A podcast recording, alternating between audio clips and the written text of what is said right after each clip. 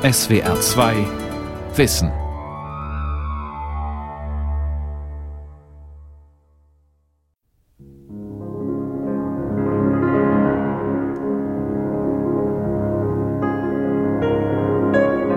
Am 1. Dezember 1842 schreibt Emma Siegmund abends einen Brief an ihren Verlobten Georg Herwig.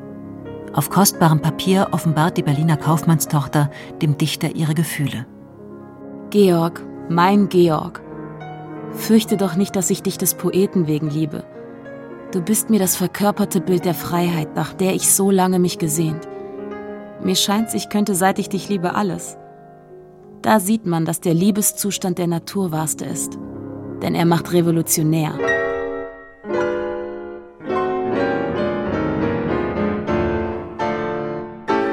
Liebe und Revolution. Die Leidenschaften der Emma Herweg. Eine Sendung von Marianne Toms.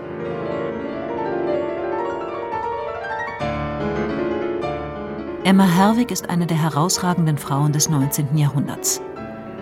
Als Tochter aus reichem Hause kämpft sie mit dem Dichter und Revolutionär Georg Herwig für demokratische Verhältnisse in Europa.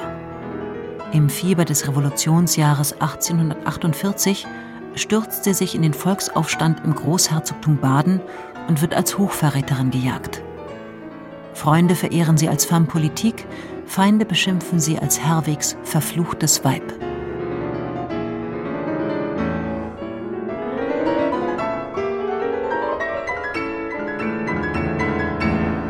Emma Siegmund kommt am 10. Mai 1817 in Berlin zur Welt.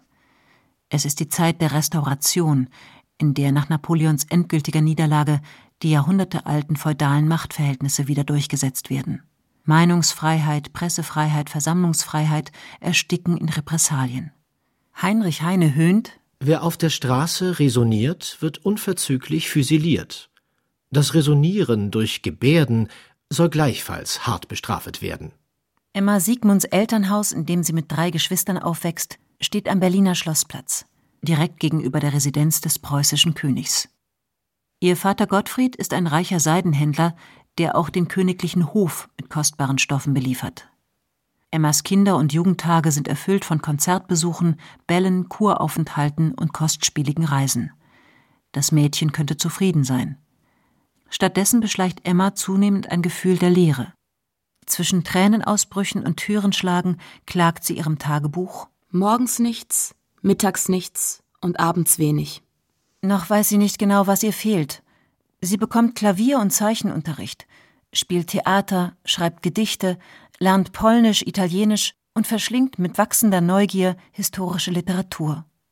Ich las französische Revolutionsgeschichte und war wie von einer vulkanischen Glut getrieben. Wie denn, wenn eine Zeit käme, wo die Gesamtbildung eine so allgewaltige wäre, dass der Mensch im anderen nur den Bruder sehe, wo nur Verdienste anerkannt würden. Wo bedürfte es dann jener Könige noch? Die heranwachsende Bürgertochter fühlt sich von heimlich kursierenden Ideen angezogen. Anstelle des Flickenteppichs feudal regierter Dynastien eine einheitliche deutsche Republik. Freiheit für alle unterdrückten Völker Europas. Das wäre auch nach ihrem Geschmack. Zum Ärger ihrer Mutter opponiert sie mit Lust gegen gesellschaftliche Regeln. Sie badet in öffentlichen Gewässern, raucht Zigarren, schießt mit Pistolen, reitet wie der Teufel und will auch unaufgefordert ihre Meinung sagen. Ungeduldig fragt sie, warum eine Frau weniger sein dürfe als ein Mann. Oft überhaupt kommt's mir vor, als glaubten die Männer, wir wären nur in der Welt zum Vergnügen für sie. Und das ist der Punkt, der mich rasend machen könnte. Emma ist hübsch, zierlich, mit ausdrucksvollen Augen. Sie ist eine begehrte Partie. Doch ihr Urteil über Männer, die um ihre Hand anhalten, ist vernichtend. Beamtenseelen, Duckmäuser, Speichellecker, Höflinge, Schmarotzerpflanzen. Allesamt. Einer ist ihr besonders zuwider. Es kommt nämlich heraus, dass dieser jemand Mitglied der geheimen Polizei, mit einem Wort ein Spion ist. Diese Kreaturen, die sich wie Schlangen in die Häuser schleichen und unter dem Schein des Freundes unsere politischen Gesinnungen aushorchen. Ich danke meinem guten Geist, der mich das Gemeine entdecken ließ. Emma Siegmund ist 24 Jahre alt, als sich ihr Leben von Grund auf ändert. Sie verliebt sich in einen Mann, noch bevor sie ihn persönlich kennt. Georg Herwig, Gastwirtssohn aus Stuttgart, Gymnasiast im Kloster Maulbronn, Student am Tübinger Stift, freischaffender Schriftsteller und 1839 vor einer Zwangsrekrutierung aus dem Königreich Württemberg in die Schweiz geflohen. In Zürich veröffentlicht der junge Schwabe 1841 Gedichte eines Lebendigen und wird mit einem Schlag berühmt.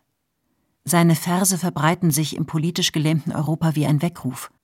Wenn alle Welt den Mut verlor, die Fehde zu beginnen, tritt du, mein Volk, den Völkern vor. Lass du dein Herzblut rinnen. Gib uns den Mann, der das Panier der neuen Zeit erfasse, und durch Europa brechen wir der Freiheit eine Gasse. Der unerhörte Ton dieser politischen Lyrik überwältigt auch Emma.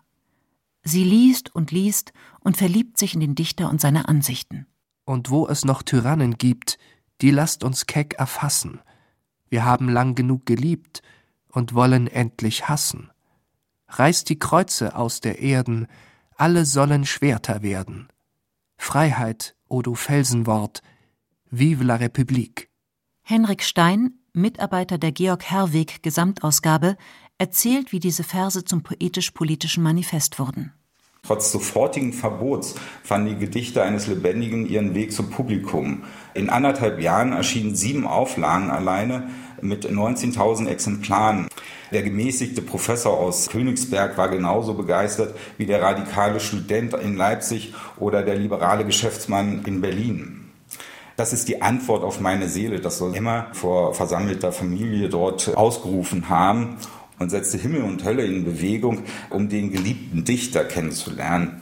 Der befand sich im September 1842 auf einer Werbetour für ein neues publizistisches Vorhaben. Doch die Reise verwandelte sich schnell in einen Triumphzug mit äh, Empfängen, Festessen, Ständchen. Am 6. November kommt es dann zum ersten und äh, sehr langen Gespräch mit Emma, also die Begegnung im Hause Sigmund. Und ich glaube, das Fräulein Sigmund machte einen ungemeinen Eindruck auf Herwig. Zwei Wochen später sind Emma und Georg verlobt. Die Boulevardpresse spottet, den Poeten habe wohl hauptsächlich das Erbe gelockt.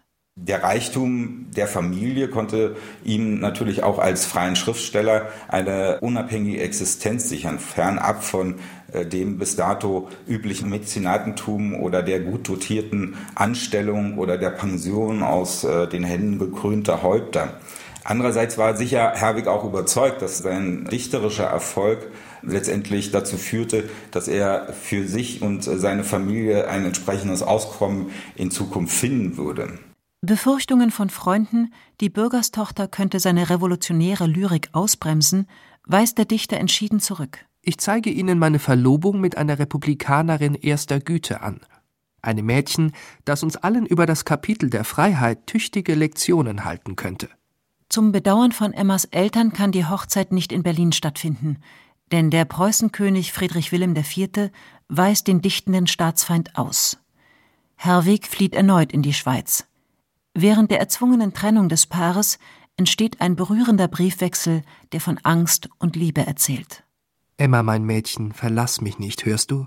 Ich komme mir sonst wahrhaftig selbst abhanden. Ich kann nicht von dir lassen, mein Georg. Schleudre deine Feuerbrände jetzt kühn in die feige Menge. O Emma, ich küsse dich mit der ganzen Glut meiner Seele. Ich dürste nach einem Zeichen von dir. Heute sind's 14 Wochen, dass ich deine Braut bin. Noch vier Sonntage, mein Herz, dann bin ich bei dir. Mit allen geforderten Papieren. Emma und Georg Herwig heiraten am 8. März 1843 im Schweizer Kanton Basel-Land. Es ist eine Immigrantenhochzeit. Alles muss ganz schnell gehen, ohne Familie, ohne Brautkleid, denn die schweizerischen Behörden könnten ihre Aufenthaltsgenehmigung zurückziehen. Wollen Sie dich nicht in der Schweiz, mein Georg? Nun wohl an, dann gehen wir zu einem anderen Ort. Hat er nur Raum für dich und mich?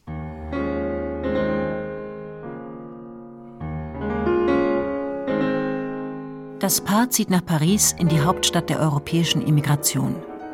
Im Herbst 1843 leben dort allein 50.000 Deutsche, darunter auch Heinrich Heine und Karl Marx mit seiner Frau Jenny. Kurz entschlossen eröffnet Emma einen politisch-literarischen Salon, der schnell zum Magnet für Prominente wird. Georges Sand, Victor Hugo, Ivan Turgenev oder Franz Liszt, der Gedichte von Herwig vertont, suchen die Nähe des Paares. Im Mittelpunkt steht Georg, das Dichtergenie. Klug, gut aussehend, von Frauen umschwärmt. Als er die Offerten der ehemaligen Geliebten von Franz Liszt, Marie Dagout, zu erwidern beginnt, reagiert die hochschwangere Emma trotzig mit einem von Tränen gezeichneten Eintrag in ihr Tagebuch. Die Frau, welche Georg besonders edel findet, ist mir nicht wahr genug, um mich anzugreifen und nicht großherzig genug, um mit ganzer Seele zu lieben. Sein Herz gehört mir und ich will kämpfen darum, mit all meiner Kraft. Emma erobert ihren Mann zurück und bringt ihren Sohn Oras zur Welt, den sie zärtlich liebt, wie auch ihre drei weiteren Kinder. Herwig vollendet den zweiten Band seiner Gedichte eines Lebendigen mit sozialkritischen Versen wie Der arme Jakob oder Die kranke Liese, die es Emma besonders angetan haben. Du wirst sehen, Georg. Sie finden den Weg zu den Hütten der Ärmsten. Und ist erst das Volk gewonnen, dann kann man das Beste erwarten. Emma wird Georgs Arbeitsgefährtin, erzählt Henrik Stein. Insbesondere bezeugen das wirklich die zahlreichen Handschriften, die heute noch im Herwig-Archiv im schweizerischen Liestal liegen. Sie fertigte Kopien von Herwigs Werken an, die er dann wieder dafür nutzte, um Überarbeitungen vorzunehmen. Auch unter den Manifesten finden sich äh, einige Handschriften äh, von Emma, die darauf hindeuten, dass sie da durchaus sehr aktiv auch beteiligt war. Zeitungen berichten damals, die charismatische Frau des Dichters besuche Handwerkervereine, springe auf Wirtshaustische und halte politische Reden, sprühend vor Witz und Tatendrang. Als in der Pariser Immigrantenszene nach Unterstützung für polnische Patrioten gerufen wird, denen nach einem Aufstandsversuch gegen Preußen die Todesstrafe droht, kennt Emma kein Halten mehr. Im Oktober 1847 reist sie zu den Bedrohten nach Berlin. Sie nutzt alte Kontakte zu Hof- und Justizkreisen und trotz dem Staatsanwalt eine Besuchserlaubnis ab. Sie dringt bis in die Zellen der Inhaftierten in der Moabiter Festung vor, knüpft ein Informationsnetz zu den Angehörigen und kämpft um Hafterleichterungen. An Georg schreibt sie Unter den zähen Naturen komme ich mir vor wie eine wilde arabische Stute, die in jedem Augenblick ihnen die Köpfe einrennen möchte. Schon bald treibt revolutionäre Begeisterung sie wieder auf die Straße, denn das französische Volk jagt im Februar 1848 den korrupten König Louis Philippe vom Thron und erzwingt die Republik. Gemeinsam mit anderen Immigranten richten die Herwegs nun ihre Hoffnungen auf Deutschland. Der Historiker Walter Schmidt beschreibt die politische Situation dort. Das ist die Zeit, in der die Elemente einer revolutionären Krise herangewachsen sind. Auf allen Gebieten, wirtschaftlich, sozial, politisch und geistig. Die Bewegung, die zu dem Sturz oder sagen wir mal der Einschränkung der Macht der bisher herrschenden Adelskräfte führte, die begann im Süden Deutschlands. Und zwar in Baden, nahe der französischen Grenze. Da entstanden äh, die sogenannten Märzforderungen, das heißt Volksbewaffnung, Pressefreiheit und ein deutsches Parlament aus Abgeordneten aus allen deutschen Staaten. Diese Märzforderungen verbreiteten sich über alle deutschen Staaten bis nach Preußen hin. Ihr Ursprung aber lag in Baden. Atemlos verfolgen die Herwigs, wie die Revolution Österreich erreicht und der verhasste Staatskanzler Fürst Metternich am 14. März 1848 die Flucht ergreift.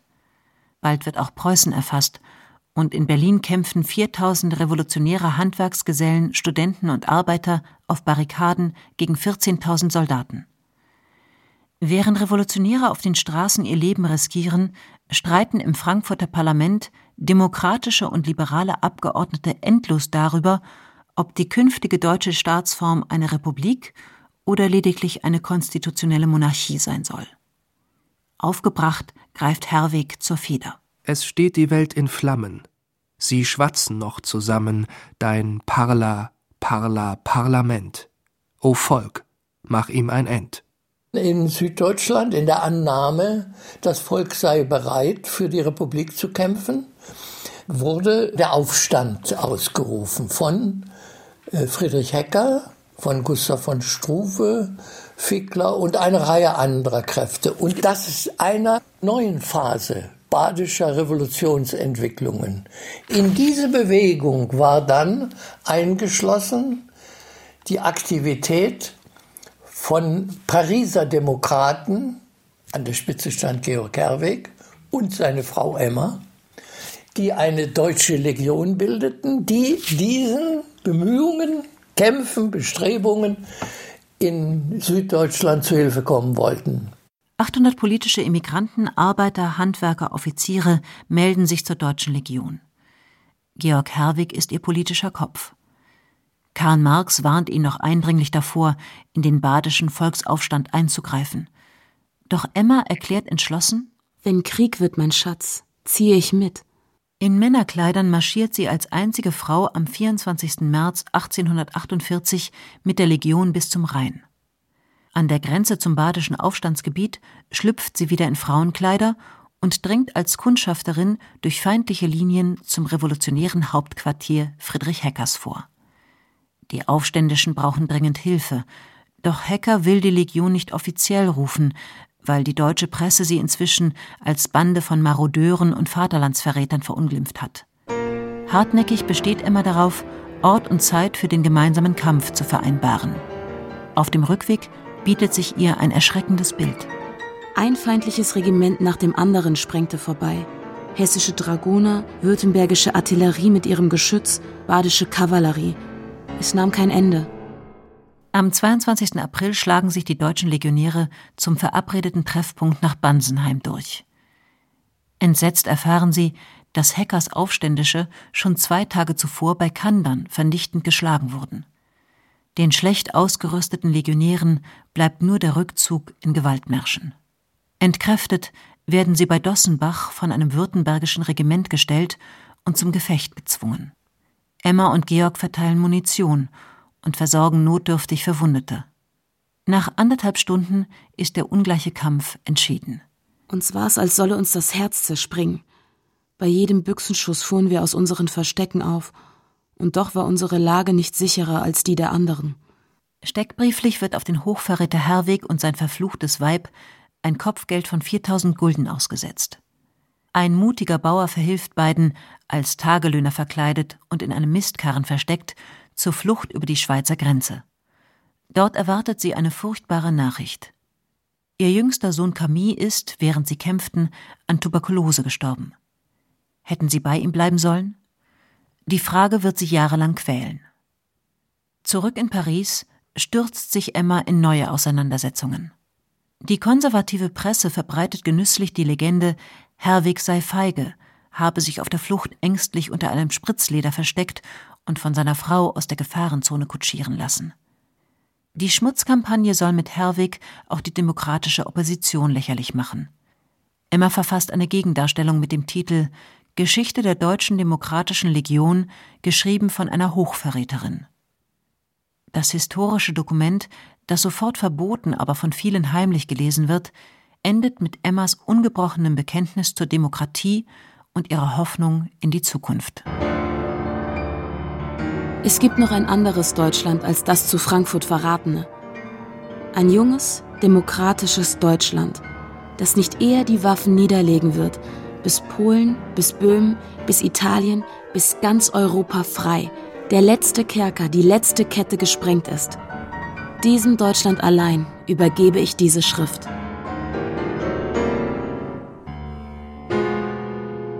Doch auch Emma muss erkennen, dass der erste große Anlauf zu einer geeinten deutschen Republik gescheitert ist. Der Historiker Walter Schmidt meint, die Adelsherrschaft in Deutschland ist nicht gestürzt worden. Sie hat weiter bestanden. Die Unterdrückung, Verfolgung, der Terror, die Repressionen im Volk, das war für die Massen eine zweite Niederlage in der deutschen Geschichte seit Reformation und Bauernkrieg. Und äh, schließlich ist der kapitalistische Fortschritt in Deutschland, der sich äh, elementar durchsetzte, unter der Adelsherrschaft vollzogen worden und hat dann zur Verpreußung geführt. Die preußische Monarchie drängt zur Alleinherrschaft, fest entschlossen, die bürgerliche Forderung nach einem Nationalstaat auf ihre Art einzulösen. Ministerpräsident Otto von Bismarck gibt die Richtung vor. Nicht durch Reden und Majoritätsbeschlüsse werden die großen Fragen der Zeit entschieden, das war 1848-49 der große Fehler, sondern durch Eisen und Blut. Währenddessen wird Emma Herwigs Immigrantenleben durch eine Ehekrise aus der Bahn geworfen. Georg verliebt sich geradezu rauschhaft in Nathalie, die Frau des russischen Philosophen Alexander Herzen. Bald steigern sich Mord und Selbstmorddrohungen, Duellforderungen und rasende Eifersucht der Männer zu einem Drama. Emma fürchtet um Georgs Leben und befördert, um totale Offenheit bemüht, sogar seine Liebesbriefe an Nathalie. Als die sich schließlich für ihren Ehemann entscheidet, lässt Georg Frau und Kinder im Stich und flüchtet in die Schweiz. Der Treulose bekennt, dass er alle Rechte auf Emma verloren hat aber nach zweijähriger Trennung treibt ihn Verlustschmerz zu der demütigen Bitte Komm, liebe Emma, das ist das Einzige, was ich noch sagen kann und sagen will. Emma zeigt Stolz. In Nizza haben sich inzwischen zahlreiche italienische Freiheitskämpfer um sie geschart. Mutig führt sie ihnen Mitstreiter für ihren Unabhängigkeitskampf gegen Österreich zu. Einer der italienischen Freiheitshelden ist Felice Orsini. Er verliebt sich leidenschaftlich in die von allen bewunderte Frau und bedrängt sie, den Halunken Georg zu verlassen. Sogar von einer Affäre ist die Rede. Aber Emma kehrt 1853 zu ihrem Dichter zurück, überzeugt von der Einmaligkeit ihrer Beziehung. Von Zürich aus unterstützen nun beide die Untergrundarbeit Orsinis mit einem gefälschten alten Reisepass Georgs. Die äußere Ähnlichkeit der Männer ist frappierend. Als Orsini eines Tages doch gefasst und in Mantua eingekerkert wird, organisiert Emma sofort eine spektakuläre Befreiungsaktion. Sie schickt dem gefangenen Freund einen Mantel, in dessen Knöpfe sie Opium zur Betäubung der Wachen versteckt hat. Dann schmuggelt sie zwischen Buchseiten kleine Eisenpfeilen in seine Zelle. Wochenlang zersägt Orsini Gitterstäbe, kann sich eines Nachts befreien und seinen Häschern entkommen. Seiner Fluchthelferin signalisiert er Carissima Emma, ich bin frei. Danke. Die Wohnung der Herwigs am Zürichsee wird zum Zufluchtsort für politisch Verfolgte aus ganz Europa. Zwischen den oft gegensätzlichen Charakteren und Ansichten bewegt sich Emma sprachgewandt, meinungsstark und gefühlsbetont. Mit dem Komponisten Richard Wagner, Emigrant der 48er Revolution, kann sie wenig anfangen. Er ist ein Egoist ohne Herz und führt sich auf wie eine hysterische Frau. Offene Sympathie bekundet sie für Oberst Wilhelm Rüstow, der wegen demokratischer Ansichten aus der preußischen Armee ausgestoßen wurde. Emma gewinnt ihn für Garibaldis Freiheitskampf. Willkommen ist ihr auch Ferdinand Lassalle, ein Freund Georgs und Wortführer der frühen deutschen Arbeiterbewegung. Lassalle bittet Herwig um ein Bundeslied für seinen gerade gegründeten Allgemeinen Deutschen Arbeiterverein, einen der ersten Vorläufer der deutschen Sozialdemokratie. Mann der Arbeit aufgewacht, und erkenne deine Macht. Alle Räder stehen still, wenn dein starker Arm es will. Georg Herwig tritt Lassalles Arbeiterverein bei. Emma bleibt das verwehrt, was sie empört. Ich bedauere, mich als Frau nicht als Mitglied einschreiben lassen zu können. Sonst täte ich's in diesem Augenblick. In Emmas Familie hat sich inzwischen materielle Not eingeschlichen. Seit der verlorenen Revolution hat ihr Vater die jährliche Unterstützung ständig verringert und Emma schließlich sogar enterbt. Sie forciert ihre Übersetzungsarbeiten, gibt Sprachunterricht und schreibt Bittbriefe an Freunde. Der wachsende Schuldenberg zwingt zum Verkauf von wertvollem Besitz und zur Versteigerung der Bibliothek. 1866 ermöglicht eine Amnestie für politische Immigranten den Herwigs die Rückkehr nach Deutschland. Als Wohnsitz wählen sie Lichtental im Großherzogtum Baden. Aber die meisten Verlage weigern sich, Herwigs Arbeiten zu drucken. Polizei und Geheimdienste überwachen seine Attacken auf Preußens machtversessene Kriege. 1864 gegen Dänemark, um Schleswig-Holstein zu gewinnen, 1866 gegen Österreich, um diesen Hauptrivalen auszuschalten. 1870-71 dann der provozierte Krieg gegen Frankreich, mit dem an Erzen reichen Elsass-Lothringen als Beute. 139.000 Franzosen und 41.000 Deutsche kamen in dem Krieg ums Leben. Zehntausende wurden verwundet oder verstümmelt. Hunger und Seuchen wüten unter der Zivilbevölkerung. Der historische Fortschritt der Reichseinigung kann das nicht zudecken. Henrik Stein beschreibt Herwigs schonungslose Kritik. Er spricht sich wiederholt gegen den wachsenden Nationalismus und Chauvinismus aus, prangert die Kriege an, die um Deutschlands Einheit geführt wurden und lehnt vehement eine Einigung von oben ab. Höhepunkt sind äh, hier sicher die Verse, du bist in ruhmgekrönten Morden das erste Land der Welt geworden, Germania, mir graut vor dir. Mir graut vor dir. Ich glaube fast, dass du in argen Wahn versunken, mit falscher Größe suchst zu prunken, und dass du Gottes Gnaden trunken, das Menschenrecht vergessen hast. Der Dichter, der es wagt, auch noch im deutschen Siegesrausch seine Stimme zu erheben, der Mann, den Emma auch dafür liebt, stirbt im April 1875 in Lichtental bei Baden-Baden an einer Lungenentzündung, 58 Jahre alt. Emma Herwig will sein Andenken am Leben halten. Der Einsatz letztendlich für die Herausgabe der neuen Gedichte 1877 war natürlich auch nochmal nach dem Tode Herwigs eine Großtat Emmas, denn sie machte das Spätwerk Georgs, das vollkommen verstreut in verschiedensten Zeitungen und auf Flugblättern erschienen ist, in einem Band dem Publikum zugänglich. Drei Jahre nach dem Tod ihres Mannes kehrt Emma zurück nach Paris in die Stadt der Liebe und der Revolution. Sie lebt bescheiden im Quartier Latin in der Nähe ihrer Söhne Horace und Marcel. Ihrer Tochter Ada berichtet sie von dem jungen Dichter Frank Wedekind, dem sie Türen in die literarische Szene der Stadt öffnet und in langen Gesprächen aus ihrem bewegten Leben erzählt.